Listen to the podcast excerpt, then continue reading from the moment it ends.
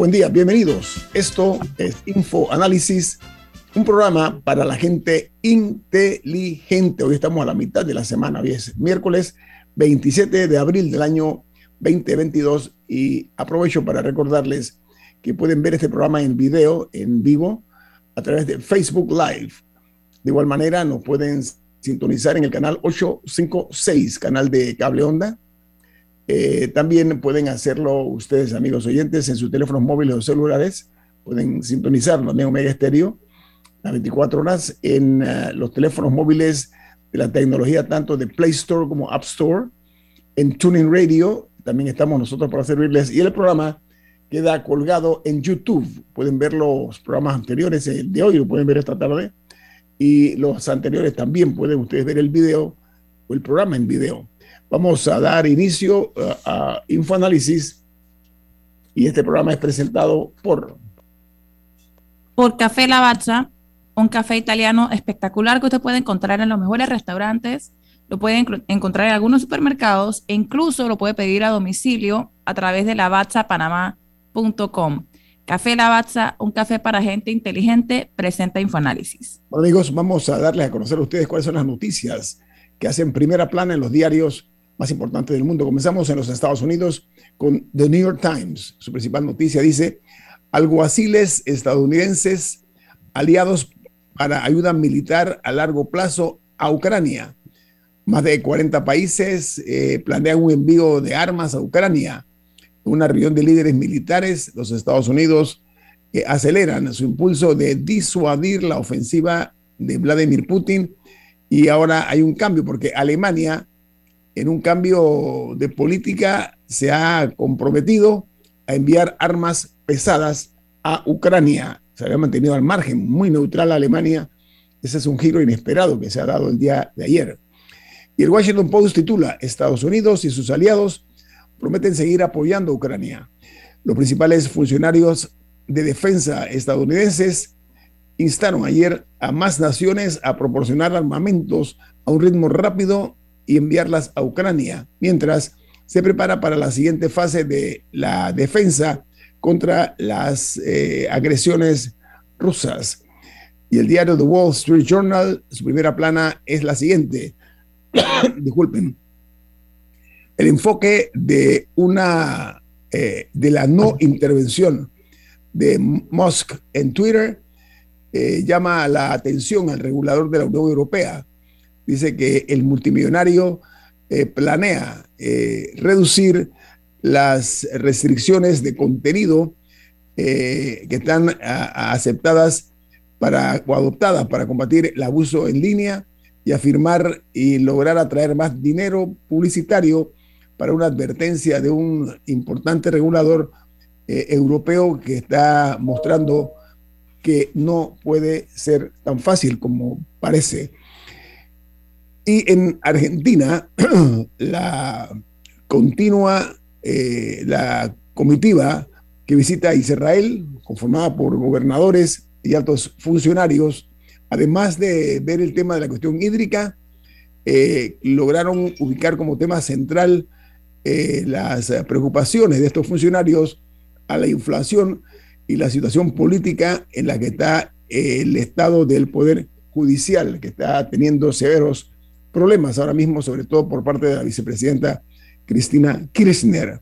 Y en Costa Rica, el presidente electo Rodrigo Chávez ha pedido al Partido Liberación Nacional tres proyectos que coincidan con su agenda eh, y no eh, descarta la conformación de un directorio eh, legislativo de, que puede incluir el partido oficialista PPSD, Mientras eh, Australia dice que las máquinas tragamonedas están por todos, por todas partes. Australia es el hogar del 0,3% de la población mundial. Es un, casi que un, un territorio con una extensión eh, de, como si fuera un continente.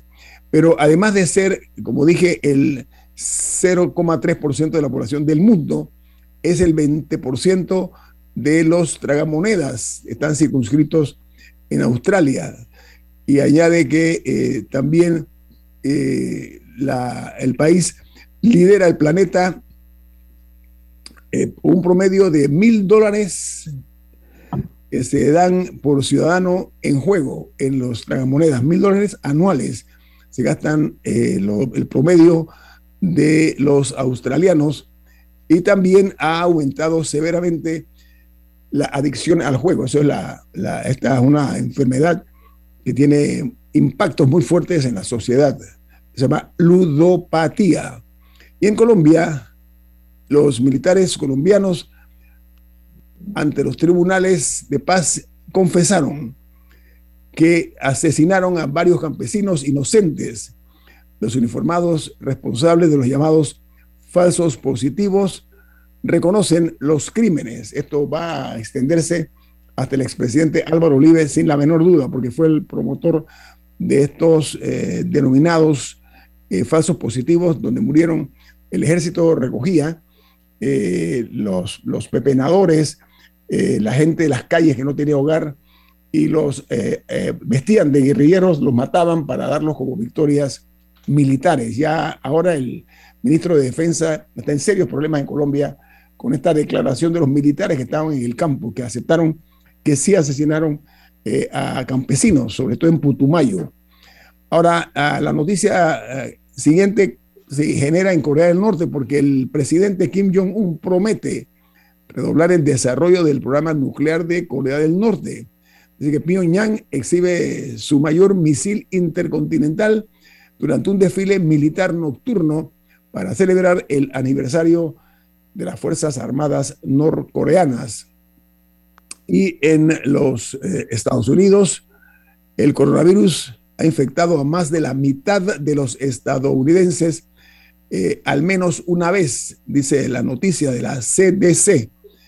Eh, añade la nota que, pero que, ojo, que una infección previa no garantiza la protección contra el virus y los estadounidenses deben vacunarse y reforzarse dicen las autoridades, como dije, de lo que se conoce como el CDC, el CDC.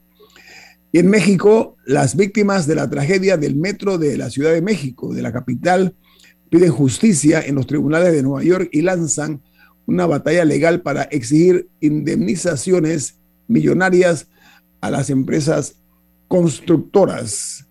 Allí el señor Carlos Slim había hecho algún tipo de arreglo, pero ya estos señores salen de la jurisdicción mexicana y han llevado la demanda, una nueva demanda y ahora millonaria a los tribunales en Nueva York. Y en Perú, el colegio, los colegios públicos esperan abrir al 100% el mes próximo, en mayo, pero aún enfrentan dificultades por falta de agua, eh, falta de aulas o salones, como dicen aquí, y retraso en la vacunación.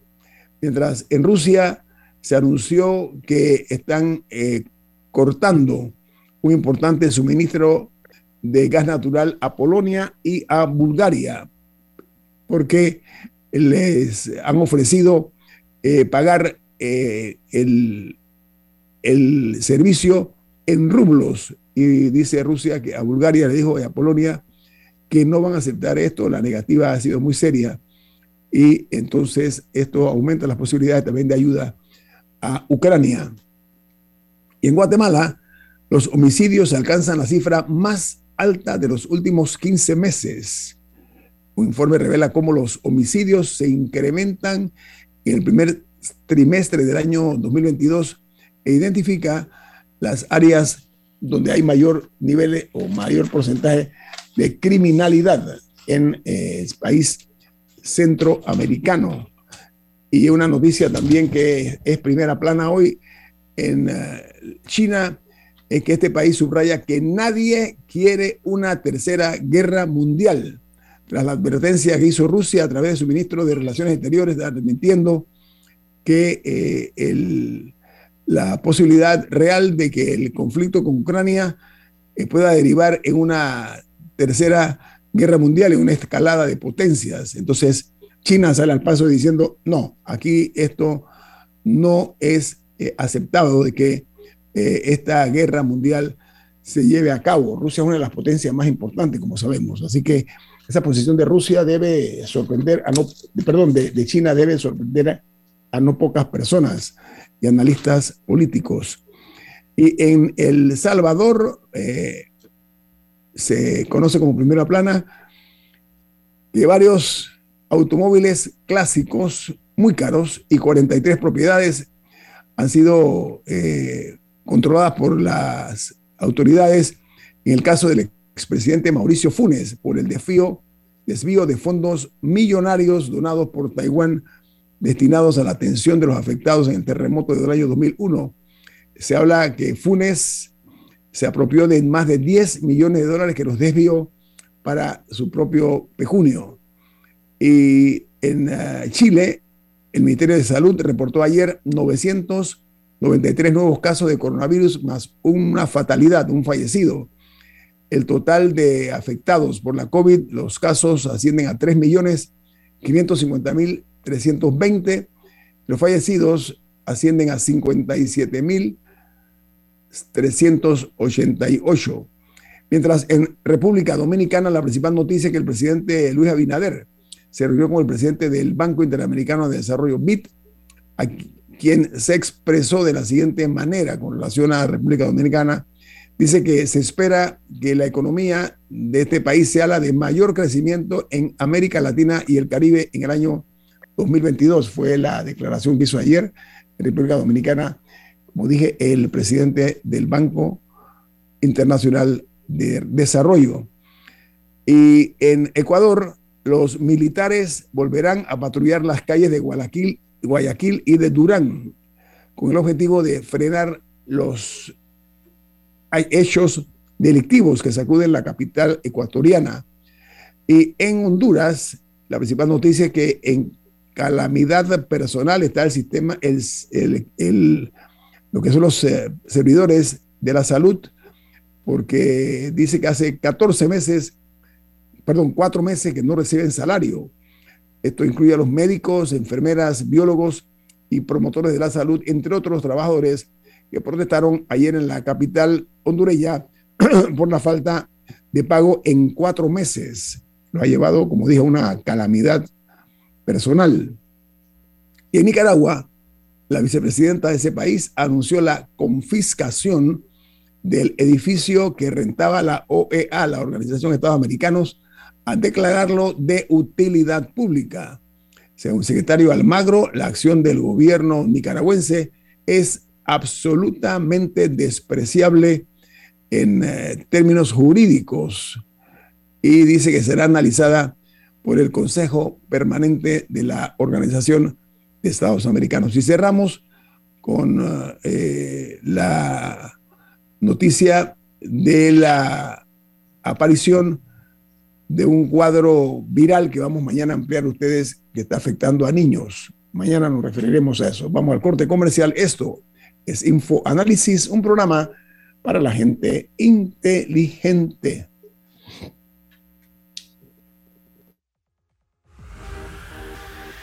Omega Stereo tiene una nueva app. Descárgala en Play Store y App Store totalmente gratis. Escucha Omega Stereo las 24 horas donde estés con nuestra aplicación totalmente nueva.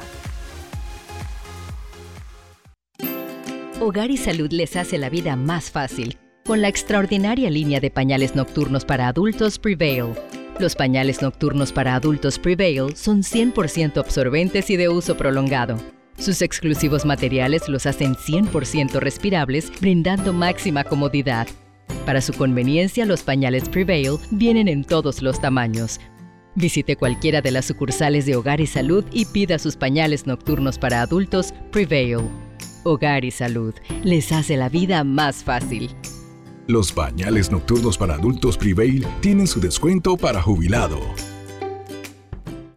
Banisi y nuestros préstamos personales, lograr todas tus metas ahora es más easy. Obtén tu aprobación 100% digital y recibe rápido desembolso. Ahora tu banco es más easy. Solicítalo ya. www.banisipanamá.com. Banisi, siempre fácil. Ya viene InfoAnálisis el programa para gente inteligente como usted.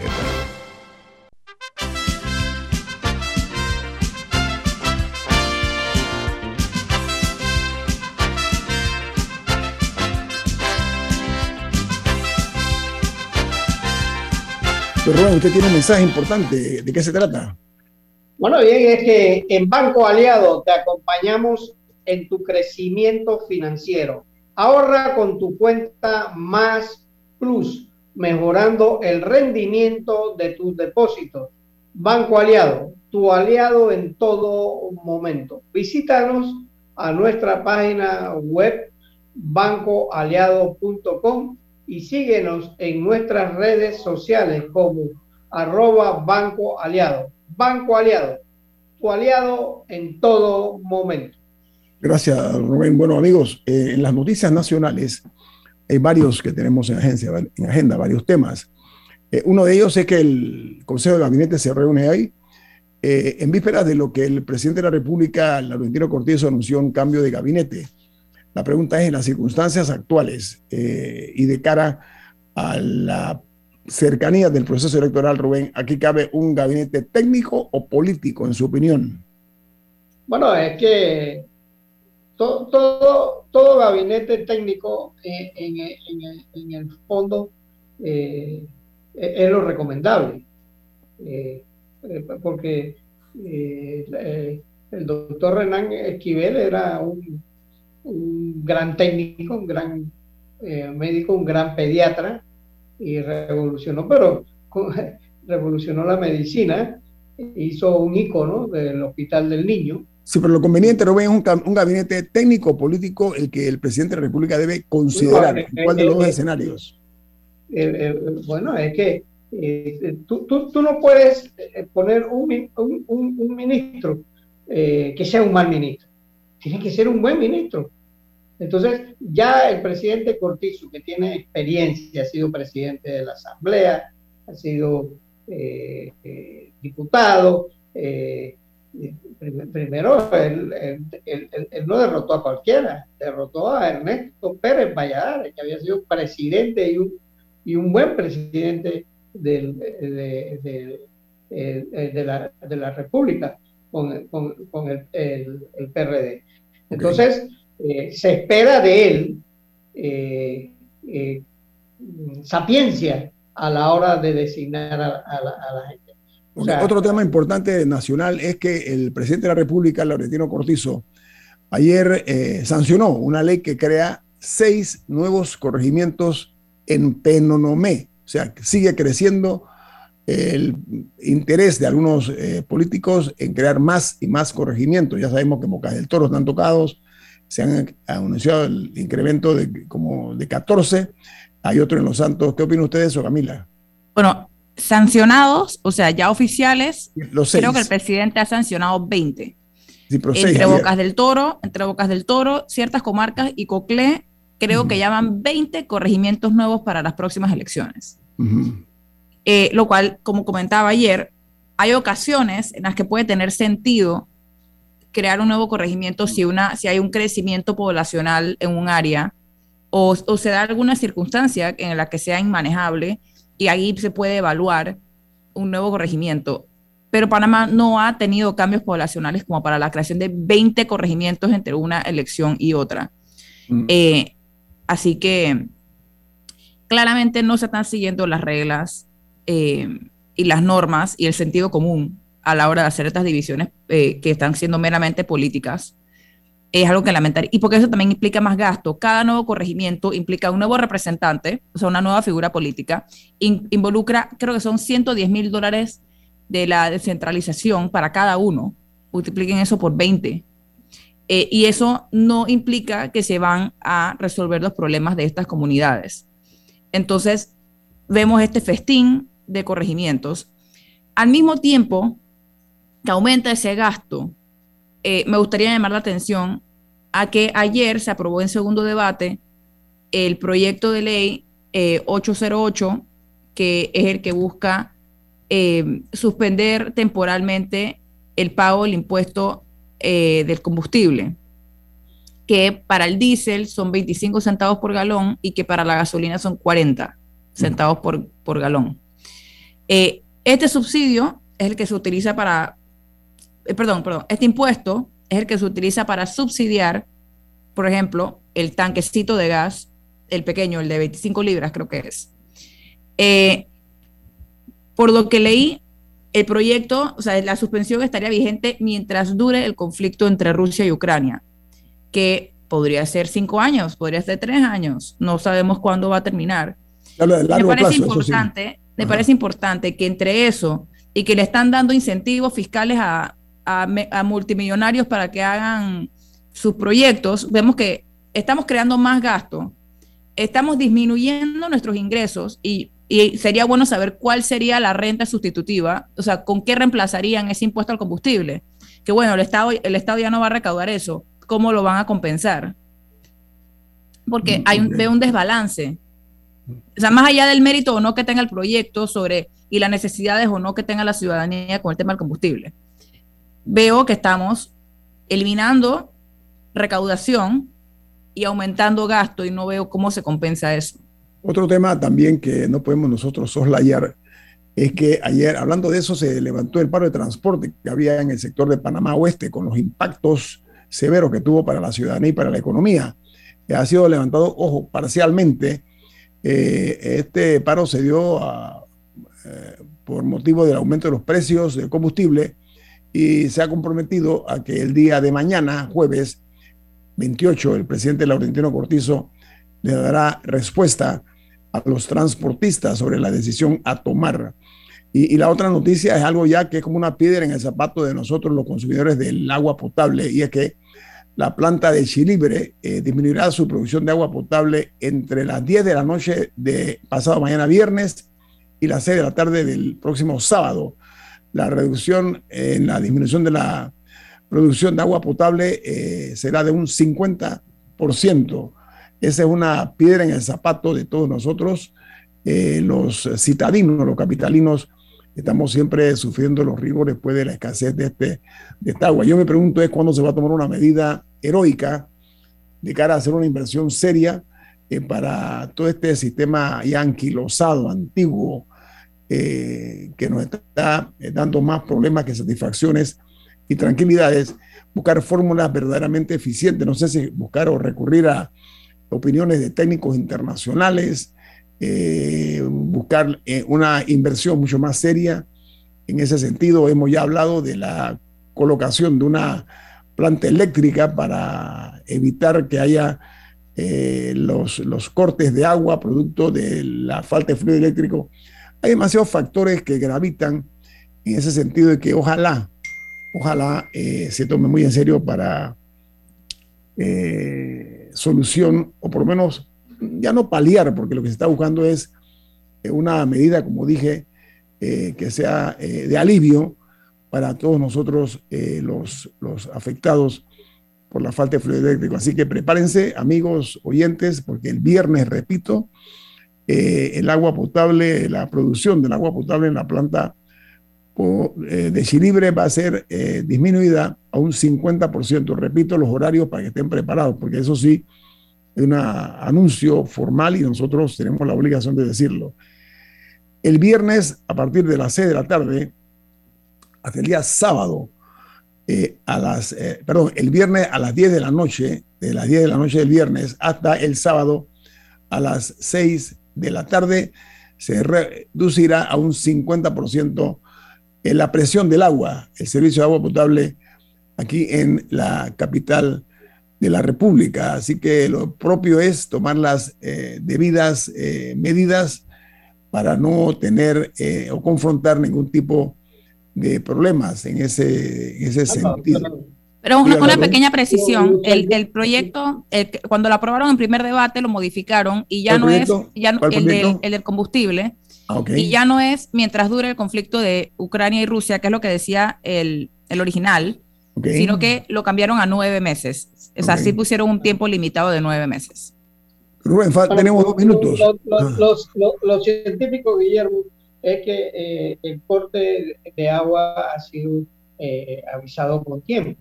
Entonces la gente se puede preparar. Nosotros tenemos un, sistema de, agua eh, revolucionario, eh, que no nos tenemos que, quejar. Y, eh, es, esos cortes programados y avisados con tiempo le, dan la oportunidad a la, gente a prepararse. Y eso, eso, eso, eso, eso es grande. Bueno, pero, eso, pero, pero yo, yo, yo, sí quería saber en cuántas ciudades eh, capitales del mundo ocurre con una relativa frecuencia que dejan a la ciudad sin agua. O sea, esto también, y, y yo creo que hay, muchas cosas de que estar insatisfechos del IDAN. Sí, nosotros... Porque, este, porque hay la cantidad de personas sin agua, eh, hay gente que tiene tres días, que, a veces pasan tres días, una semana sin agua, o sea, sí hay serios problemas. Ok, sí, hemos dicho eso aquí constantemente en Infoanálisis. ¿Cuántas ciudades del mundo, capitales, eh, confrontan este tipo de... Digo, enhorabuena, enhorabuena que este fue avisado. Sí, no, casi siempre avisan, siempre avisan, Camila. No, ha ocurrido que uno se despierta y uno abre el grifo y no hay agua y, ay, mira, sorpresa, se fue la, se fue la luz en, en Chilibre. Eh, así es. Bueno, eh, es una buena ocasión para ir repensando qué vamos a hacer con el agua potable aquí, en, sobre todo en la capital de la República, eh, que es la que se ve más afectada precisamente por esta planta de Chilibre. Bueno, amigos, eh, vamos a un corte comercial. Esto es Info Análisis, un programa para la gente inteligente. Omega Stereo tiene una nueva app. Descárgala en Play Store y App Store totalmente gratis. Escucha Omega Stereo las 24 horas donde estés con nuestra aplicación totalmente nueva. Cuando el verano te gusta, suena así. En 50 metros llegas a la playa. Dale like a Claro y cámbiate a un plan postpago con ilimitada DC30 y llévate un equipo gratis. Dale like a todo lo que te gusta con Claro. Promoción válida del 15 de enero al 30 de abril de 2022. Para más información visita claro.com.pa. La gente inteligente escucha InfoAnálisis. Los anunciantes inteligentes se anuncian en InfoAnálisis. Usted es inteligente. Llame al 269-2488 y todos lo sabrán. Infoanálisis, de lunes a viernes de 7 y 30, 8 y 30 de la mañana, en donde se anuncian los que saben.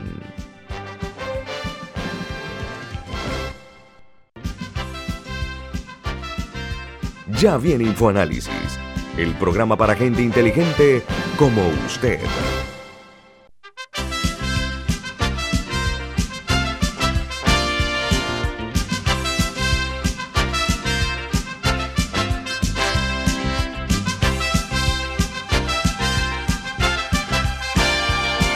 Oh, amigos oyentes de Infoanálisis, eh, nosotros eh, hemos eh, el día de hoy, esta mañana, he tenido la oportunidad de contactar eh, a un destacado periodista español.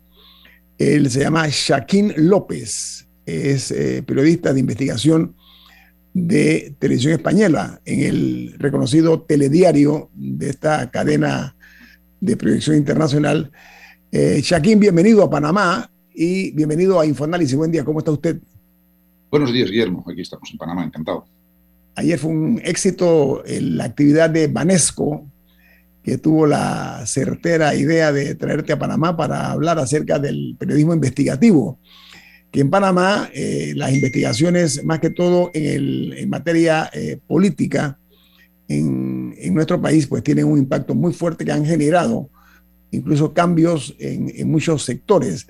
Pero eh, tú en tu carrera como periodista de investigación, Shaquín, básicamente lo haces para la televisión y qué tipo de, de cobertura son las que tú das en tu trabajo como investigador? Bueno, básicamente, efectivamente, para mi cadena, para Televisión Española, yo estoy especializado en investigación de corrupción y de narcotráfico y de crimen organizado, también de terrorismo, sobre todo yihadismo, que es lo que es uno de los problemas que tenemos en España y en Europa. Y esos son los eh, puntos que más me interesan. La corrupción política no es un asunto que, yo aborde especialmente. ¿Cuáles son algunos temas que piensas se podrían desarrollar bien en América Latina? No sé si has estado previamente en la región o yo sé que varios de tus trabajos se, se enfocan un poco en África, por ejemplo, pero en América Latina, ¿cuáles crees que pueden ser como áreas por descubrir o por explorar? Efectivamente, no conozco también América Latina como, como África, pero obviamente eh, todo el mundo sabe que Colombia y el Caribe es una zona caliente para la droga y para el narcotráfico, históricamente, no de ahora, sino ya desde hace décadas, ¿no? Entonces se sigue siendo un punto caliente y un foco informativo importante llegan a España, no digo diariamente, pero semanalmente, veleros con droga, barcos, etcétera. Entonces, claro, ese es uno de los, puntos calientes del interés que puede haber desde España en cuanto a la investigación periodística. Y luego, pues obviamente también el tema de la corrupción. Pero la corrupción no es un fenómeno único ni, ni un fenómeno especial de América Latina, sino que, por desgracia, es un, eh, es un fenómeno global, el fenómeno de la corrupción, corrupción económica y política. Ahora, eh, eh, eh, colega, las, buenas noticias ya no venden, las buenas historias. Ya, ya. Bueno, mm, yo creo que el periodismo de calidad sigue teniendo su, espacio y su cobertura y nunca va, nunca va a decaer. Si hay un periodismo de calidad, yo creo que eso siempre va, va a tener presencia en los medios de comunicación. No me cabe, vamos, esa es mi esperanza, si no, ¿a qué nos vamos a dedicar? Ahora, Shaquín, aquí en Panamá, eh, uno de los escándalos más recientes fue el, eh, lo que en Panamá se llama pinchazos telefónicos, ah. eh, por parte pues de, de oficiales de gobierno. Pero yo estaba leyendo que en España también se ve esta situación con los independentistas, sobre todo Ahora hay una denuncia eh, que toca a la ministra eh, Margarita Robles, se llama ella, es eh, ministra de Defensa, porque, porque se dio una actividad de esta naturaleza en, con un programa espía que se llama Pegasus, conocido en Panamá también, pero dice, estaba viendo que se dio en dos gobiernos, tanto en el de Rajoy como en el gobierno de don Pedro Sánchez. Entonces, se habla de un 97% de esos espionajes telefónicos eh, se dio en los teléfonos móviles. ¿Qué, información manejas al respecto y qué impacto puede tener este tipo de, de, noticia en tu país, en España? Nadie se puede sorprender de este tipo de, de, actividades, nadie debería sorprenderse. El Estado tiene que protegerse. No, yo no justifico en absoluto todo esto, pero conociendo cómo funcionan, mm, digamos, las, no las cloacas del Estado, pero sí los servicios secretos del Estado, es, eh, es comprensible que ellos pues de alguna manera mm, realicen este tipo de actividades. Lo dice esta mañana, bueno, lo dijo ayer Margarita Robles, es decir, ¿qué hacemos entonces si tenemos una amenaza independentista? ¿Nos quedamos con los brazos cruzados? Es decir, el Estado tiene que defenderse siempre y cuando no se vulnere la legalidad. Pero claro, el CNI en España, el Servicio de Espionaje, ¿cuál es su legalidad? ¿Cuál es su línea roja? No es la misma que la tuya y la mía, Guillermo y menos, mucho menos, en un estado de emergencia como el que hemos tenido en España, que la gente ya se ha olvidado hace unos años, al final del mandato de Rajoy, con amenaza, una amenaza muy seria del independentismo que también, mm, que también utilizaba sus armas. Mm, recordemos que había mm, actividades y actos violentos por parte de los independentistas en la calle. Entonces, de eso también habría que hablar. Yo no justifico el espionaje telefónico ni de ningún otro tipo, porque sería justificar de alguna manera una ilegalidad. Pero sí me consta que las fuerzas de seguridad tienen herramientas para hacerlo y lo hacen. O sea que eh, yo he estado, como sabéis, eh, implicado con la unidad antiterrorista yihadista de la policía. Ellos me contaban que ellos tienen la capacidad de, introducirse en tu teléfono y saber lo que estás haciendo. Pero claro, si hay una amenaza yihadista, también no, lo podemos justificar o entender, ¿no?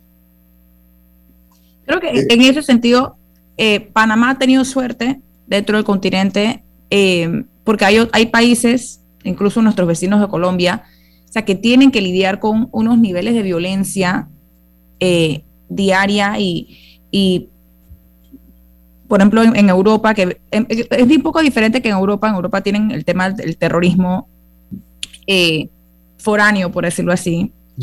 más que todo. Que, que, que ha ingresado, pero también han tenido, por ejemplo, en España el caso de ETA.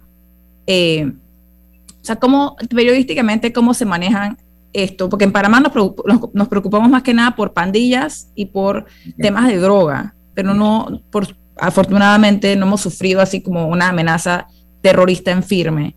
¿Cómo se, maneja, cómo se manejan esos temas? Pues eh, mira, en el tema terrorista, evidentemente, el periodista siempre tiene que tomar eh, partido por, por, la, no, por la legalidad, no por la legalidad, sino por las fuerzas de seguridad y por la defensa del, Estado. Nunca puedes eh, justificar de ninguna de las formas un atentado terrorista. En eh, el tema de ETA, que es eh, relativamente reciente, hace 10 años que se disolvió oficialmente la banda, tan solo 10 años, en el tema de ETA mm, había una línea roja que era que si tú justificabas alguna actividad de ETA, mm, pasabas al otro lado. Entonces, claro, ningún periodista quería estar del otro lado. Y los que estaban del otro lado eran acusados de, mm, digamos, de colaboradores o de justificar la actividad. Eran eh, acusados pues, de mm, colaborar con medios abrechales, con medios independentistas, entonces era muy complicado, es decir, que no eh, enseguida podías estar bajo la lupa de la policía. Entonces ahí el periodista siempre, eh, durante, la, durante la actividad de ETA, yo recuerdo que siempre era una, una, investigación o una información claramente, claramente partidaria a las fuerzas de seguridad y a la actividad de las fuerzas de seguridad. Era muy difícil encontrar alguna información en la que mínimamente se criticara alguna actividad y las había actividades eh, lo que decíamos antes de las cloacas del Estado, había torturas, hay que decirlo, y es cierto, pero muy difícilmente se recogían en los medios de comunicación. Nadie se atrevía a decir que un guardia civil había torturado a, un eh, terrorista en un cuartel de la Guardia Civil, aunque a veces ocurría, obviamente, ¿no? Y esa era una de las acusaciones que hacían los terroristas, Pero eh, era muy difícil ponerse de ese otro lado. Shaquín, es casi universal el concepto de que el periodismo es la conciencia crítica de las sociedades. En España el periodismo eh, tiene algún tipo de retos o de peligros en cuanto a su práctica, su ejercicio. Pues yo creo que eso es un problema transnacional, porque evidentemente el fenómeno de Internet ha irrumpido con fuerza en las redacciones ya desde hace décadas y eso pues eh, no solamente le afecta a España, sino al, oficio del periodista en general como concepto. Tenemos que adaptarnos a la nueva situación. A, a, unos periodistas les va a costar más que a otros, depende de mm, la facilidad que cada uno tenga para adaptarse a Internet y a las redes sociales.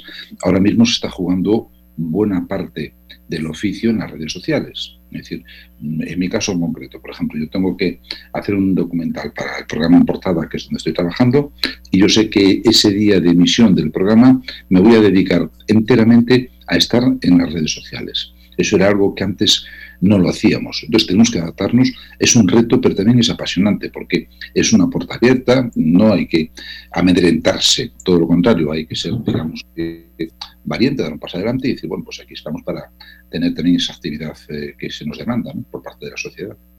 Los trabajos que tú mostraste ayer en el evento este de Banesco, que es precisamente quien nos dio la facilidad de poder entrevistar hoy, eh, Shaquín, de los trabajos periodísticos que tú has hecho, eh, básicamente, eh, ¿en qué enfoque te vas tú? ¿Temas sociales? Eh, ¿De qué naturaleza? Más, que todo te dedicas tú. Pues a mí lo que más me apasiona es la investigación del crimen organizado y de la corrupción, del tipo que sea pero siempre que estén implicadas las fuerzas de seguridad, porque ahí es donde, eh, si la actividad policial está detrás de una investigación, es porque es interesante. Es porque, de hecho, me ha pasado en alguna ocasión ir por delante de las fuerzas de seguridad y los editores decirme, no, no hay que esperar, vamos a esperar a que haya una denuncia, a que haya una investigación abierta, porque si no, no, lo podemos contar. Algo que yo no entiendo, porque también es una responsabilidad del periodista denunciar aquello que no conoce, incluso que no conoce ni la justicia ni las fuerzas de seguridad. Pero en mi cadena somos, tendemos a ser muy conservadores en ese tipo de detalles o en ese tipo de informaciones. E insisto, me ha pasado pocas veces, pero en alguna ocasión de ir por delante de las fuerzas de seguridad y tener que recabar mm, la, acción de ellos para yo poder darle esa información. O sea que investigar eh, terrorismo, investigar eh, tráfico de drogas o narcotráfico, crimen organizado en América Latina, en varios países se paga con la vida. Los periodistas los matan por ese tipo de, de atrevimiento conforme a lo ven los, los delincuentes, ¿no?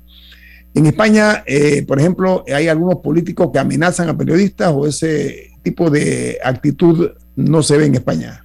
No, no, sería absolutamente, sería inaudito que algún, ya no digo político, sino tan solo pues algún empresario o algún criminal se atreviera a amenazar públicamente a un periodista. Otra cosa es que veladamente se haga, por supuesto, eso, mm, oye, pues cada uno es cada uno y, cada uno sabe lo que, lo que tiene que aguantar y lo que tiene que soportar y hasta, y hasta dónde está dispuesto a soportar todo eso, ¿no?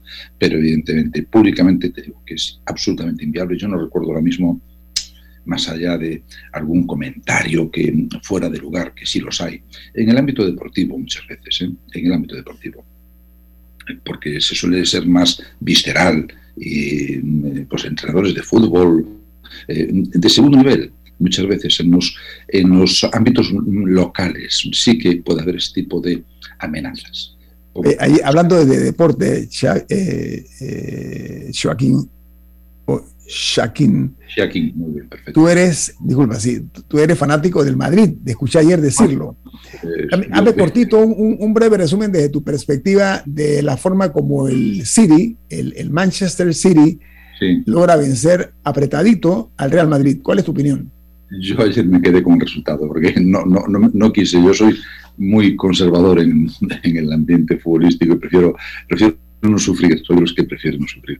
Eso sí, estaba paseando con mi mujer por, eh, por las islas aquí de eh, Amador. Ah, ¿No viste el partido?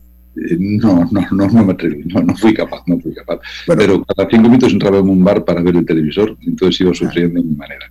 Hasta que al final vi que el 4-3 es un resultado que se puede levantar.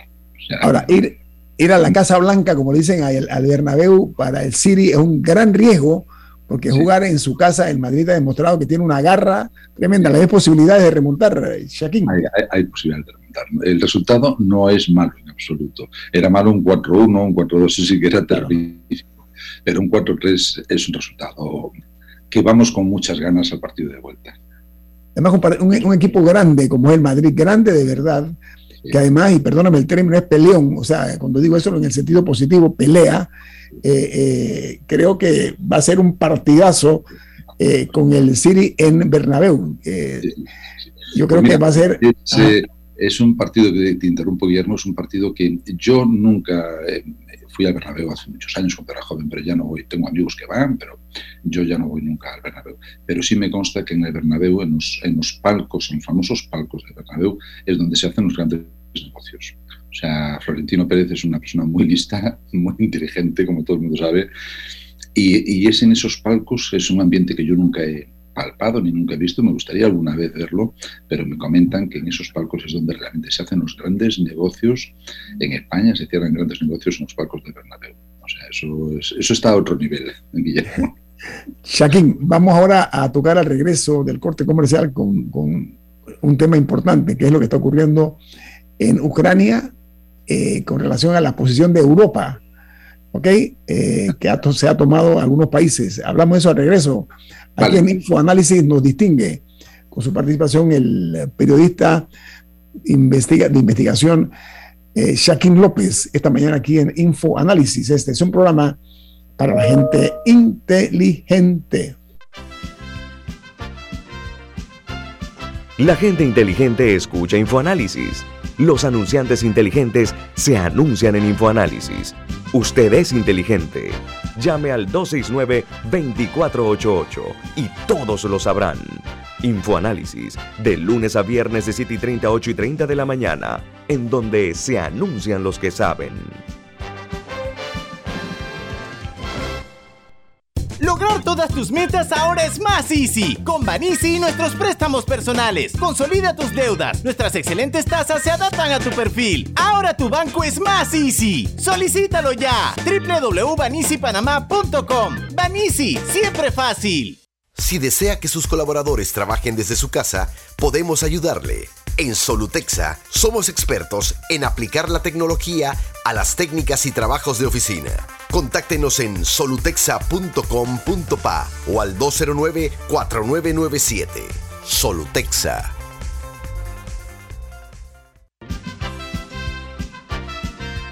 Ya viene InfoAnálisis, el programa para gente inteligente como usted. Bueno amigos, continuamos platicando con el periodista de investigación eh, Shaquín López, que está en Panamá de visita gracias a una invitación que le formuló el banco uh, Banesco y que tuvimos el gusto de conocerlo ayer en una, una charla muy interesante sobre cómo se maneja el periodismo de investigación y él es un hombre dedicado exactamente eso en la cadena de televisión española, en el telediario, como se le llama. Shaquín, tú estuviste recientemente en Polonia para hacer un trabajo eh, de investigación, casualmente, porque Polonia es noticia hoy, porque Rusia anunció ayer que le va a cortar el gas, al igual que a Bulgaria. La razón que esgrime Rusia es que estos dos países pretenden pagarle en rublos. Ellos no quieren rublos. Ok, entonces, tu experiencia en Polonia, ahora que estuviste recientemente, ¿qué fuiste a hacer a Polonia? ¿Y cómo ves esta medida tomada por Rusia, Shaquín? Polonia es un, bueno, yo estuve solamente en Varsovia, eh, porque de hecho como era un, eh, un, trabajo muy de, de, urgencia, pues tuvimos muy pocos días, lo justo para, para, hacer el documental. Varsovia me sorprendió porque es una ciudad eh, occidental moderna, con muy buenas infraestructuras, magníficos hoteles, una actividad absolutamente europea. No es esa Polonia que uno se puede imaginar del bloque soviético de hace 30 o 40 años. La entrada en la Unión Europea, evidentemente, le ha cambiado completamente la, cara a la ciudad y lo que yo he visto es una, una ciudad, y por lo tanto imagino también el país será muy parecido, muy moderna y con eh, una mano de obra, eh, necesidad, necesidad de, de, mano de obra para grandes infraestructuras. Se ven eh, grandes edificios y se ve que tiene mucha, mucha actividad económica. Yo estuve eh, centrándome en los refugiados ucranianos, precisamente haciendo una comparación con los inmigrantes ucranianos que tienen en Polonia, que es la primera, el primer eh, contingente de inmigrantes, el de ucranianos que se reciben en ese país. Con lo cual, eh, hay una conexión entre esos inmigrantes que llevan años trabajando en Polonia, con los refugiados que están llegando ahora, que ya han salido de Ucrania, más de 3 millones de refugiados, la mayoría están en Polonia, y esa oleada se está amortiguando gracias precisamente a la ayuda de esos inmigrantes, que son los primeros que han ido a la frontera para recoger a sus conciudadanos e instalarlos en Varsovia y en otras ciudades del país. Es muy curioso ver este fenómeno solidario también son los polacos los que reciben a los inmigrantes en sus casas. La verdad que es un fenómeno muy emocionante ver cómo, cómo hay una respuesta solidaria por parte de todos ante un fenómeno tan, tan complicado como es el de, sobre todo, mujeres y niños. Son los inmigrantes, los refugiados que están saliendo de, de Ucrania. No salen los jóvenes, ni salen la gente, los hombres adultos, como, como yo, por ejemplo. ¿no? Eso por un lado. Y por otro lado también me interesó mucho nos interesa mucho la otra faceta de este documental, que es la salida, y eso de, de eso nos está hablando, eh, no se está hablando lo suficiente, creo, que es la salida, no la salida, sino la huida de jóvenes, de generaciones jóvenes de rusos desde Moscú y San Petersburgo a Estambul, escapando del régimen de Putin. Son eh, chavales eh, profesionales, por cierto, todas las entrevistas que hice y eso da una idea de la cualificación profesional de esta gente. Todas las entrevistas que hice en Estambul las hice en inglés, eso quiere decir que es gente muy formada, son ingenieros informáticos, son técnicos, eh, tecnológicos, mucho periodista, gente de la cultura, artistas, realizadores de cine. Hay miles y miles de chavales que están escapando del régimen de Putin, porque la ley mordaza de Putin, la ley contra las fake news, etcétera, etcétera, que está implantando Putin con mano de hierro, eso a ellos no les permite continuar viviendo y trabajando en ese país, en Rusia. Entonces es muy curioso ver cómo están llegando a Estambul toda esta gente y cómo se están acomodando en Estambul con la ayuda unos de los otros y la verdad, la verdad que me, resultó muy emocionante el documental. Ahora, ¿cuál, ¿cuál fue eh, la primera ola de ucranianos, o sea, los que ya estaban establecidos, de qué, en qué momento llegaron a Polonia? En el minuto número uno. O sea, desde o sea, no, es, o sea, no, no, es, de este conflicto, ¿es de algún conflicto anterior o...? No, no, no, no, no, no, vamos a ver. No, vamos a ver. Históricamente, y ahí nos centramos también un poco en el documental, porque los documentales que hacemos nosotros, y no solo los que hacemos nosotros, sino que el documental por concepto no puede centrarse en un fenómeno único y específico, sino que tiene que ponerlo en contexto. Entonces nosotros lo que intentamos con este programa es poner en contexto el fenómeno de la, eh, del refugiado ucraniano, es decir, qué pasa con los refugiados ucranianos y la relación de Ucrania con Polonia. países vecinos, eh, son países que tienen una vecindad complicada, como suele ocurrir en muchas zonas del planeta, por desgracia. Pasa en España con eh, nuestros vecinos eh, franceses, en fin, que vamos a contar la historia, ¿no? Pero en este caso, lo que contamos, por ejemplo, es que hubo una primera oleada de refugiados ucranianos a Polonia en los años 20, en el siglo, hace un siglo, por culpa o debido al genocidio de Stalin. Eh, que lo llevó a la hambruna, Shaquín, que lo llevó a la hambruna a Ucrania. Efectivamente, Guillermo, estás bien informado. Eh, hubo una, una, gran oleada de ucranianos que, escapando de esa hambruna, porque Stalin lo que hacía era, sabéis que Ucrania es el principal productor de cereales de Europa, de los principales, ¿no? de soja, cereales. ¿Qué hacía Stalin? Esa producción de cereales la llevaba a Rusia, porque en Rusia había hambre. Entonces dejaba a los ucranianos muertos de hambre. Entonces, eso provocó una primera oleada de, refugiados, sí, de refugiados de alguna manera, que escapaban de lo que ellos llaman el holodomor, el genocidio. Curiosamente, por ejemplo, para contextualizar este fenómeno, entrevistamos a un arquitecto de gran prestigio en Varsovia, que está haciendo su estudio, está haciendo el diseño del museo del Holodomor, del genocidio en Kiev, precisamente para recordar este suceso de los años 20. Entonces, todo eso nos enlaza con, el fenómeno de las relaciones entre Polonia y Ucrania y, del, y de las relaciones de los refugiados que históricamente se, han, eh, se, acogieron y se fueron a, Polonia. Eso por un lado, y ya por último, no voy a extender, pues desde hace 10 o 20 años, a raíz del fenómeno de, mm, crecimiento económico de Polonia, muchos eh, ucranianos se fueron a Polonia como inmigrantes, pues porque en Ucrania no tenían trabajo, pero sí tenían trabajo en Polonia. Entonces también entrevistamos a personas que ya, estaban, que ya están establecidas en, Varsovia desde hace años y que, como digo, son los primeros que acudieron a la frontera para, para eh, socorrer a sus conciudadanos. Shaquín, eh, ha habido una sorpresa porque el presidente Zelensky de Ucrania ha reprochado lo que según él es una actitud muy pasiva por parte de Europa hacia la situación que se está dando en su territorio, en su país. Sin embargo, eh, ayer eh, Alemania anunció, para sorpresa de no pocos, que iba a dotar de tanques eh, o equipamiento pesado a Ucrania. ¿Qué opinión te merece eso? Porque Alemania es uno de los grandes de Europa, ¿no? Hombre, eh, por un lado dices, pues hombre, hay que ayudar a los ucranianos, no me cabe ninguna duda, pero por otro lado hay que medir mucho las consecuencias. Todo el mundo, sobre todo en Europa, estamos muy preocupados por el fenómeno de la escalada. Zelensky desde el minuto uno también lleva pidiendo la ayuda, la implicación de la Unión Europea, es normal, es un, eh, país mm, invadido por un vecino mucho más poderoso, y entonces pide socorro a quién, pues a tus otros vecinos. Eso todo entra dentro de lo comprensible, pero claro, los dirigentes europeos también se la están eh, cogiendo con pinzas, porque dicen, a ver, si nos metemos en ese avispero, mm, vamos a provocar una tercera guerra mundial. Eso lo entiende todo el mundo. Y esta tercera guerra mundial sería nuclear. Entonces ya son palabras mayores. Entonces, mm, a mí, pues que Alemania dé ese paso mm, me preocupa, pero también por otra parte me alegro porque se le pueda parar los pies al, al gigante ruso y, se defienda a Ucrania. Pero con eso...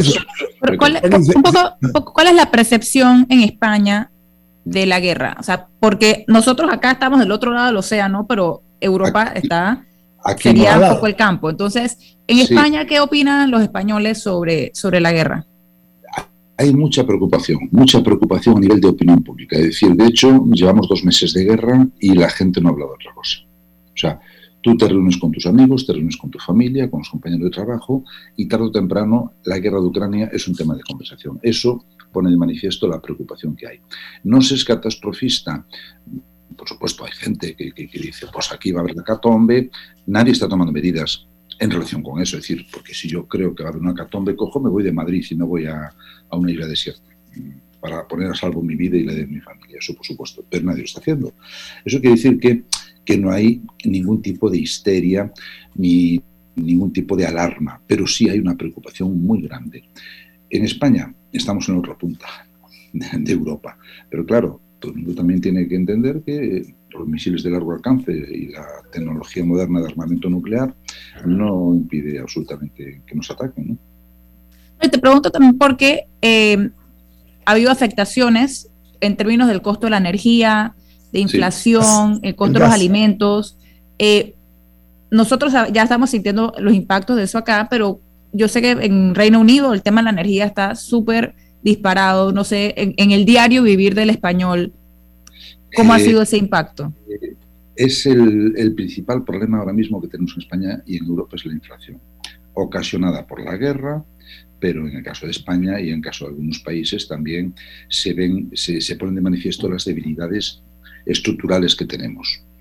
Eh, por ejemplo, en España, efectivamente, ya ha habido problemas de eh, movilizaciones de transporte de camioneros, ha habido una huelga bastante seria que ya se ha atajado, pero una huelga bastante seria de camioneros por el coste del combustible. Lo he escuchado también que está ocurriendo, está empezando a pasar también aquí en Panamá, y eso va a ir a más si no se soluciona. ¿Tiene difícil solución? España está aliada con Portugal para poder regular el precio de la energía, porque eso es un holding absolutamente eh, inescrutable para el ciudadano de a pie. Hay que ser un experto para entender el recibo de la luz y cómo funciona el coste de la energía, pero yo, que no soy ningún experto, creo que en España hemos perdido muchas oportunidades de mejorar nuestra posición energética. Entonces ahora nos estamos lamentando, pero claro, llevamos 20 o 30 años sin apostar claramente por la energía nuclear que está haciendo Francia, una apuesta clara por la energía nuclear. Entonces a unos países nos va a afectar más que otros. Aquí me queda un minuto. Tu opinión acerca de la sorpresiva posición de China con relación a la declaración del secretario de Exteriores de Rusia, Lavrov, de que esto va a llevar a una inminente tercera guerra mundial. Y China la acaba de salir al paso, subrayando que nadie quiere una guerra mundial. En un minuto, tu lectura, ¿cuál es? A mí me está gustando mucho, e insisto que no soy un experto en relaciones internacionales, pero me está gustando mucho la postura de China porque está absolutamente tranquilo, callado, como diciendo, aquí no, vamos, no van a contar conmigo en ninguno de estos eh, eh, evasiones, de, de, estas escaladas bélicas. Y eso es mm, tranquilizante. Otra cosa es que de alguna manera China esté aliado con Rusia para apoyarla económicamente, etcétera, etcétera. Pero yo veo que, China ahora mismo no ha hecho ningún movimiento de apoyo a Rusia en ningún sentido bélico. Entonces eso nosotros nos tiene que tranquilizar. Todo lo que sea que la escalada se frene es bueno para España y para Europa. Joaquín López, oye, muy agradecido de, regalarnos tu tiempo porque has venido por breve eh, espacio del mismo aquí a Panamá se aprecia mucho. Shaquín López, periodista de investigación de Telediario de Televisión Española. Un gusto conocerte y saludarte, Shaquín. Muchas gracias, un abrazo muy fuerte a todos, compañeros. Muchas gracias. para ti. Bueno, viene Álvaro Alvarado con su programa Sin Rodeos. No se lo pierda. ¿Quién despide Infoanálisis, Camila? Eh, nos vamos gracias a Café Lavazza, eh, un café italiano espectacular que eh, usted puede encontrar en restaurantes, pedir a domicilio o en supermercados. Café Lavazza, un café para gente inteligente. Nuestro sentido de agradecimiento por sintonizarnos. Nos vemos mañana a las 7:30 aquí en Info Análisis, un programa para la gente inteligente. Ha finalizado el Infoanálisis de hoy. Continúe con la mejor franja informativa matutina aquí en Omega Estéreo 107.3, Cadena Nacional.